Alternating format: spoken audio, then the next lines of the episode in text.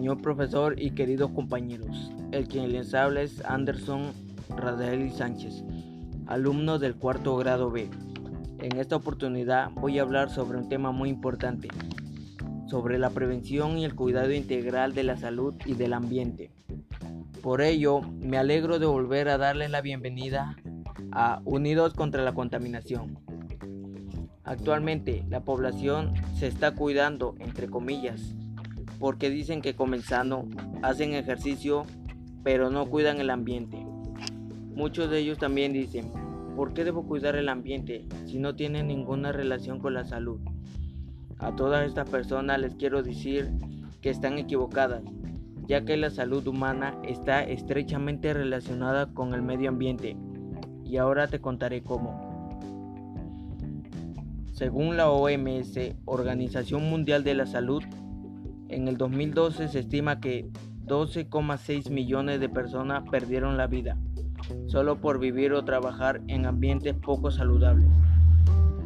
Esta cantidad es una cuarta parte del total mundial de muertes. Además se sabe que los ambientes poco saludables también pueden causar enfermedades como el asma, trastornos aditivos y nerviosos, retraso del crecimiento, etc. Otro dato importante es que los principales problemas medioambientales relacionados con la salud humana son la contaminación del aire, agua y suelo, el ruido, emisiones químicas, entre otros.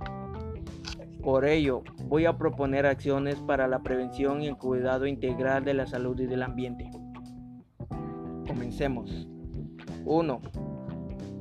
Consume frutas y verduras ecológicas porque de esta manera proporcionas a tu cuerpo más nutrientes de los que obtienes con un producto procesado.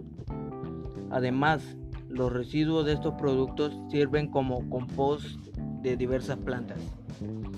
Número 2. Plantar árboles. Esto te ayudará mucho, ya que los árboles producen oxígeno y son esenciales para la, la naturaleza y para todo ser vivo. En otras palabras, Gracias a ello disminuye la probabilidad de contagiarte de una enfermedad respiratoria. Número 3. Reciclar. Algunos pensarán que hay un error, porque esta recomendación también estuvo en el podcast anterior. Por lo que deben saber es que la recomendación de reciclar no solo evita la contaminación del aire, también evita la contaminación del suelo y otras contaminaciones. Pero ¿cómo? Voy a explicarles con un ejemplo. Pablo va al mercado y se da cuenta que todo lo que compra viene acompañado de algún plástico. Por ello, al llegar a casa, separa todos los objetos en tachos de reciclaje. Pero ¿por qué hizo esto?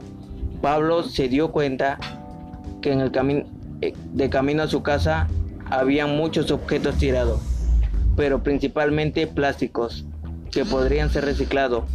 Por ello, cuando llegó a su casa, empezó a reciclar para así disminuir la contaminación y también disminuir la probabilidad de que él o su familia contraigan una enfermedad.